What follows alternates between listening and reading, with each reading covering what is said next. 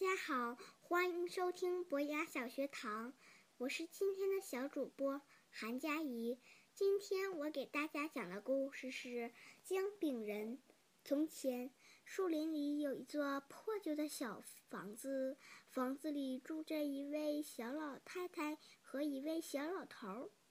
有一天，小老头在房子的后院里除草。小老太太在房子里做一只姜饼人，她用没有核的醋粒做她的眼睛，又用葡萄干做她的纽扣。想不到，她没等小老太太把姜饼人从盘子里拿出来，姜饼人就自己跳了下来，一蹦一跳的出了门，沿着小路跑掉了。别跑，别跑！小老太太和小老头边喊边追，跑进了树林。可是姜饼人却大笑着说：“跑啊跑啊，加油跑！你们别想追上我，我是姜饼人。”他超过了一只长耳朵的兔子和一只棕色的小熊。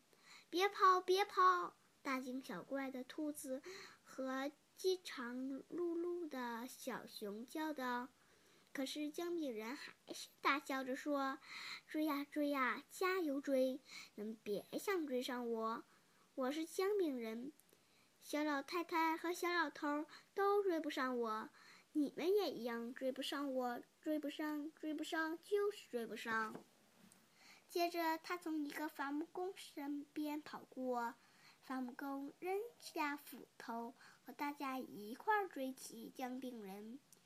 姜饼人又嘲笑起伐木工来：“追呀追呀，加油追！你们别想追上我，我是姜饼人。小老太太和小老头追不上我，穿耳的兔子和中小熊追不上我，你也一样追不上我，追不上，追不上，就是追不上。”果然，大家都追不上姜饼人。他一直跑到了一条小河边，小河太宽了，如果硬要游过去，他肯定会全身湿透的。跳到我的尾巴上来吧！一只狡猾的狐狸邀请姜饼人，说着就狡猾的进了小河小河里。那我就跳上来吧。反正你的尾巴离你的嘴那么远，姜姜饼人说着，跳到了狐狸又大又干燥的尾巴上。可是河水很深，很快狐狸的尾巴就被水淹湿了。快跳到我的背上来吧！狡猾的狐狸说。可是紧接着。狐狸整个身子都沉进了水里，姜饼人只好跳到了狐狸的脑袋上，接着又跳到了狐狸的鼻尖上，近一点儿，再近一点儿，啊呜！狐狸一口把姜饼人吞了下去。幸好姜饼人本来就是用来吃的。我的故事讲完了，谢谢大家，再见。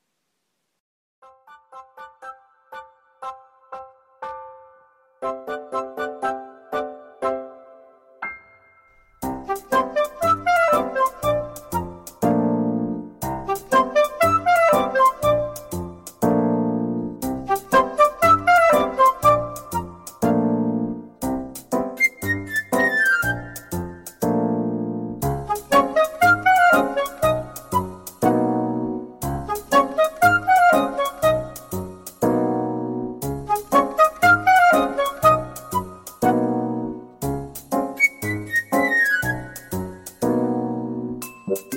Thank